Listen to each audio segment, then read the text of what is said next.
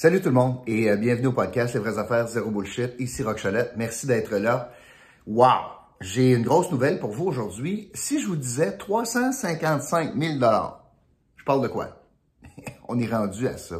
On est rendu à 350 000 pièces, 355 000 qu'on va distribuer à partir du 8 décembre dans notre merveilleux concours où tout le monde gagne. Les 1000 premières personnes à s'inscrire dans le, dans, dans le concours ben, gagnent automatiquement. On va diviser donc le, pour l'instant, 355 000 en 1000. Donc, tout le monde gagne l'équivalent de 355 en valeur, rabais, coupons, gratuité, etc., etc., etc., dans des commerces locaux juste avant Noël. Tu n'as pour 355 pièces au minimum. Tout le monde gagne. Alors, c'est facile. Tu as juste besoin de t'inscrire dans la description qui est contenue dans le podcast. Mieux que ça, si, euh, si tu penses deux minutes, tout le monde peut, participer. Ben, prends le lien, puis envoie-le par courriel, par texto, par messenger, en sac, envoie-le par écran de fumée si tu veux, mais à ta famille.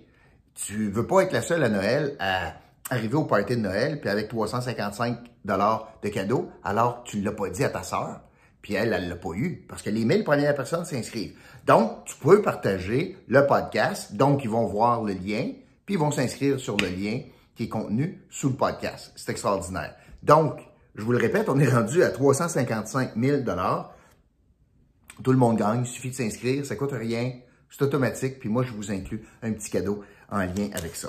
Aujourd'hui, je veux vous parler euh, de politique provinciale. C'est une très mauvaise semaine pour euh, le gouvernement de François Legault. C'est pas arrivé souvent depuis trois ans que je peux dire ça, ou que je dis ça, ou que les analystes disent ça. Mais on est pas mal, tous ceux qui regardent la scène politique, sur la même longueur d'onde à l'effet que c'est pas une bonne semaine, cette semaine, pour le, parti de François Legault. Pourquoi? Pour deux raisons. Puis ce sont deux raisons qui touchent la corde, la corde sensible des Québécois. On parle d'aînés, puis on parle d'éthique. Les aînés. Il y a eu euh, des événements cette semaine concernant la santé au niveau de la pandémie, au niveau de la préparation de nos CHSLD pour faire face à la crise qui est arrivée en 2020.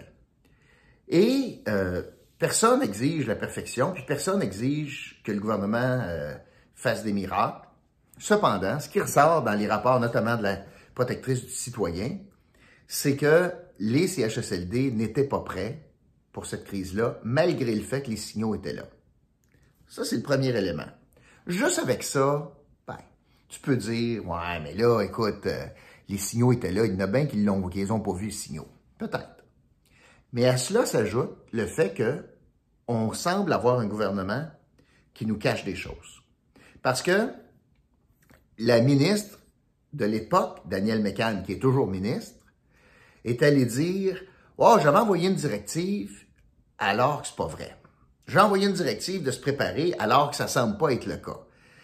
Et ici, on est dans un tourbillon de mais n'avais-tu, n'avais-tu pas de directive? Puis avez-vous des évaluations qui ont été faites dans les CHSLD où vous n'avez pas? Bon, etc., etc. Et là, on arrive dans un genre de senteur de cover-up.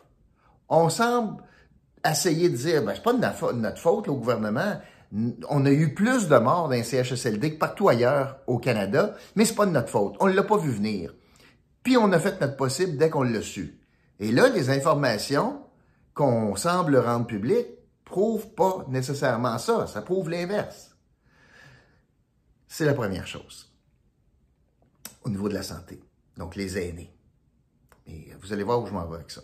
Le deuxième élément cette semaine où c'est ça touche les Québécois, mais c'est au niveau de l'éthique. Et ça touche encore, une fois, l'homme d'affaires devenu politicien, l'homme d'affaires qui préfère garder ses habits d'homme d'affaires que de politicien, Pierre Fitzgibbon.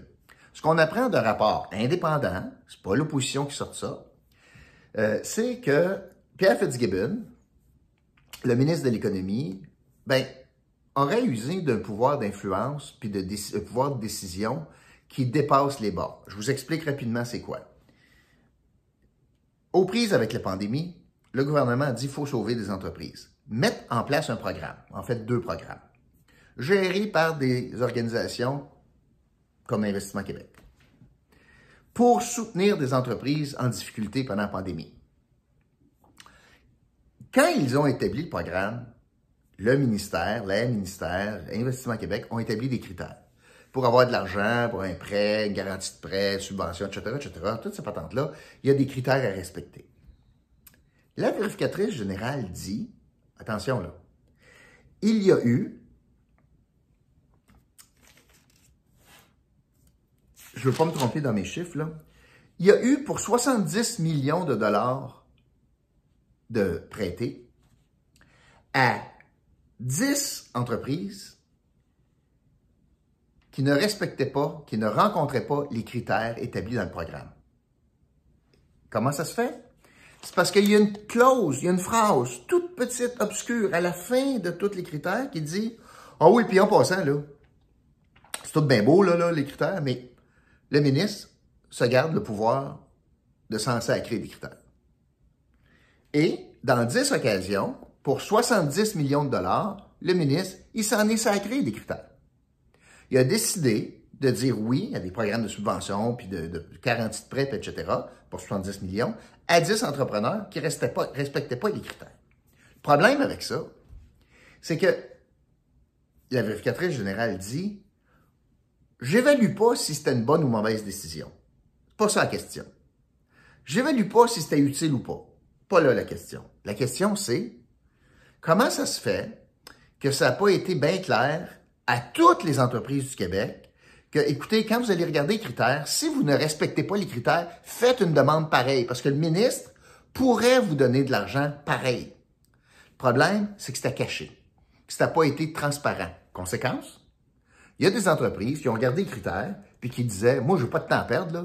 C'est des efforts remplir ça, ça peut presque là pour demander de l'argent, puis je rencontre pas deux des quatre, des six, dix, vingt critères. Je ne sais pas combien il y avait de critères. Mais si je rencontre pas les critères, je ne l'aurai pas l'argent, ça vaut pas la peine de faire une demande. Après, on réalise que c'était pas grave, les critères, parce que le ministre pouvait donner de l'argent de toute façon. Alors, c'est la question de transparence ici. Puis en réponse, Pierre Fitzgibbon, je suis pas capable avec le ton, le mépris de ce gars-là envers l'institution qui est l'Assemblée nationale, l'institution démocratique qui est le Parlement, l'institution qui sont les députés, l'imputabilité qu'il a comme comme ministre, il s'en sert comme dans l'an 40. Il prend tout le monde de haut, puis garde, il s'en va répondre. Ben, voyons donc, moi, je, connais tout le monde. Il, m'appelait s'il avait besoin d'argent. Puis on apprend en plus que les entreprises qui passaient directement par Montréal avaient plus de chances d'avoir un oui que si tu faisais affaire en région. Fait que c'est cette attitude-là qui l'a confronté à la commissaire à l'éthique. Il a été obligé de démissionner comme ministre parce qu'il respectait pas les règles. C'est pas pour lui, là, ce monde-là. Mais il réalise pas que c'est de l'argent public qu'il utilise pour faire ses cadeaux. Puis dire, je m'en sac des critères. Si c'était son argent à lui, je vous en parlerai pas. Il fera bien ce qu'il veut avec son argent. Mais c'est pas son argent, c'est l'argent de vous, de moi, de nos impôts. Puis le problème, c'est quand on établit des critères, puis après ça, il y a une clause qui dit, dans le fond, on m'en sac des critères, mais ça marche pas. Surtout quand tu le caches, puis tu le dis pas à tout le monde. Parce que tant qu'à ça, on aurait bien pu dire, écoutez, tout le monde fait des demandes, puis on verra bien. Donc, où je m'en vais avec ça? Cette semaine, on a un gouvernement qui semble cacher des affaires, qui semble manquer d'empathie, cacher des affaires d'un CHSLD, manquer d'empathie, qui dit quelque chose de son contraire dans la même semaine en santé. Puis on a un gouvernement qui, dans la même semaine, dit Moi, les règles, c'est pas pour moi en matière d'éthique. Pierre Fitzgibbon, je suis au-dessus de ça. Mes chums, c'est des chums. Puis euh, j'en ai donné de l'argent parce qu'ils méritaient. Ouais. On commence avec ça. Euh, je veux vous parler de l'aspect politique maintenant de tout cela. Je veux vous parler de l'aspect politique de la question de la santé. Les oppositions souhaitent une enquête publique. Présentement, il y a trois enquêtes. Commissaire à la santé, protectrice du citoyen, coroner. Mais c'est des affaires ciblées. Ils regardent des choses ciblées. Les oppositions veulent une enquête publique pour aller au fond des choses de la gestion de la pandémie au Québec at large. Je vous explique pourquoi. Et vers quoi on s'en va? Parce que de plus en plus, ce qu'on sent, c'est qu'on cherche un bouc émissaire à cela. Alors, le, la partie d'opposition, ce qu'ils veulent, eux autres, c'est d'être capable de lancer une commission Charbonneau 2. Cette fois-ci, pas sur des contrats puis des affaires de même, non, sur la gestion de la pandémie, pour montrer que le gouvernement a peut-être pas donné ressources, les masques de protection, les jaquettes sont pas occupées des CHSLD, name it. Pourquoi ils veulent ça? Ben parce que ça va nous amener, si c'était déclenché aujourd'hui, demain, en janvier, ça nous amènerait qu'en campagne électorale, on serait dans le milieu de l'enquête. En campagne électorale. Puis là, on aurait eu des affaires qui sortaient jusqu'en octobre prochain. Fait que les partis d'opposition ont mis une bûche dans le poêle, puis ils souhaitent que le feu pogne, mais qui brûle jusqu'à l'élection. Les caquistes, ce qu'ils veulent, c'est mettre le couvercle sur la marmite. Ils veulent dire, OK, c'est correct, on a pris le blâme, là, on a fait notre garde d'ambesse, puis coudon, on a, on a fait ce qu'on pouvait. On n'avait pas l'information d'un CHSLD parce que les libéraux ont coupé, c'est facile de dire ça. Ils veulent mettre le couvercle sur la marmite ce que moi je sens qui est en train d'arriver au gouvernement, c'est que pour mettre le couvercle sur la marmite, ils ont différentes possibilités. Faire distraction, diversion, ils ont essayé ça avec les euh, Nordiques. Ils ont aussi le fait de dire, ben regardez, il y en a d'autres enquêtes, là, puis ça va se poursuivre, puis on verra bien. On verra bien dans le temps. Coroner, puis commissaire à la santé. On va se fier à ça. Ils ont tout ce qu'ils ont besoin pour faire des enquêtes, alors que le mandat est pas assez large. C'est ça l'enjeu ici. Deuxième option. Donc, diversion. Deux, ils ont tout ce qu'il faut. Il y en a des enquêtes, pas besoin d'une troisième, parce qu'ils veulent mettre le couvercle sur la marmite.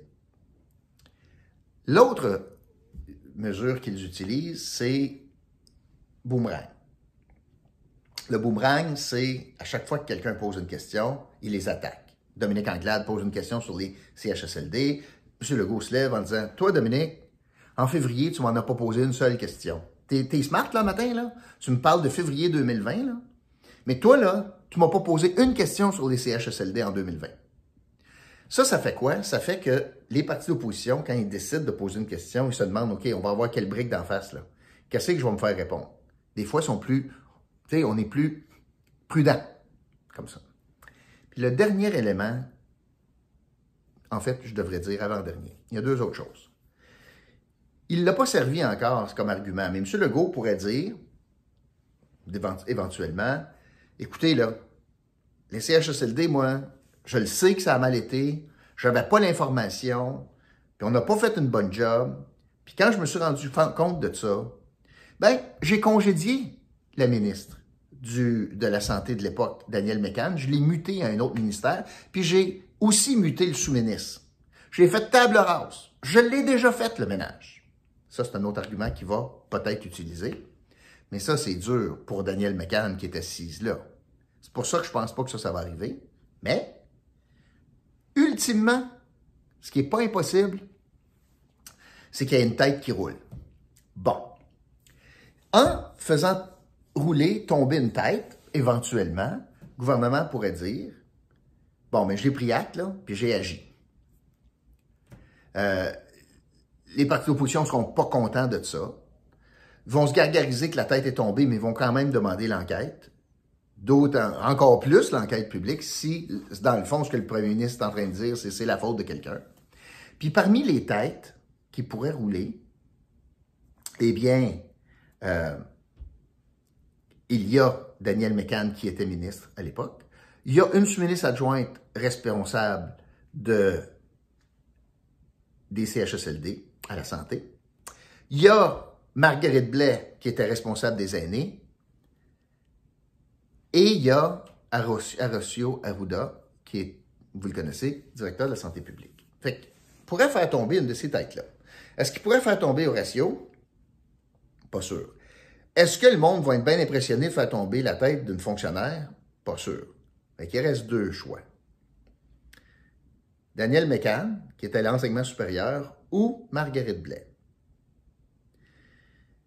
S'il fait tomber Marguerite Blais, ça va faire un scandale. elle va, elle va ruer d'un brancard, on va vous dire, euh, elle l'acceptera pas. Et Daniel McCann a déjà eu une gifle, puis a eu une démotion. L'autre aspect pour François Legault, difficile dans ce cas-là, c'est que s'il décide de faire rouler un ministre, dans le fond, c'est une ministre, ben, il a déjà joué dans ce film-là. Il a sacré dehors une femme à l'environnement, il a sacré dehors une femme chez euh, responsable des Autochtones, fait deux ministres qui met dehors, puis il a déjà rétrogradé Daniel McCann. Alors, s'il il congédiait quelqu'un d'ici la prochaine élection, une autre femme ministre, ben là, euh, c'est un pattern. Là, là euh, tu sais, il est pas tolérant pour des femmes ministres, il l'est pour des hommes, regardez Fitzgibbon, etc. Fait que là, il s'expose à ouvrir un autre pan de problème avec les femmes au Québec. Il dit, c'est du deux poids, deux mesures, t'es un mononcle, c'est du... c'est Tu sais, ça n'a pas de bon sens, tu t'achantes sur les femmes au Conseil des ministres. Alors, c'est pas une solution évidente pour le gouvernement. Et de toute façon, les, les, les oppositions, pas une tête qu'ils veulent. Ça ne changera rien là, dans la dynamique gouvernementale si demain matin, Daniel McCann n'est pas ministre. Ils veulent l'enquête publique. Alors, présentement, c'est intéressant, je voulais vous parler de cela. La politique interne de ce qui se passe, là, la politicaillerie interne, c'est pour ça que vous voyez les partis d'opposition pousser pour un, une enquête publique. Et euh, tout ça dans le cadre d'une semaine très difficile en matière de santé de nos aînés, puis en matière d'éthique également, encore avec Pierre Fitzgibbon. C'est ce que je voulais vous dire. Je reviens sur mon concours. Non seulement on a un concours extraordinaire, mais pour y arriver, pour arriver jusque-là, euh, je vais euh, vous euh, proposer 100 dollars comptant dimanche. Je vais vous donner un indice. Inscrivez l'indice dans la description, puis vous risquez de, gagner au tirage qu'on fait dimanche. Donc aujourd'hui, euh, je vais vous parler du gouvernement Teflon. Teflon est mon indice aujourd'hui, parce que jusqu'à cette semaine, c'est un gouvernement qui rien collait. Mais aujourd'hui, on sent que ça commence à chauffer dans la panne, puis là, il commence à avoir un petit peu de noir dans le fond. C'est moins de Teflon que ça l'était. Donc l'indice du jour aujourd'hui, c'est le mot Teflon. Merci d'avoir été là. Puis je vous retrouve demain vendredi pour le méli-mélo de la semaine. Je vais vous parler notamment de la mise à jour économique du gouvernement Legault. Salut!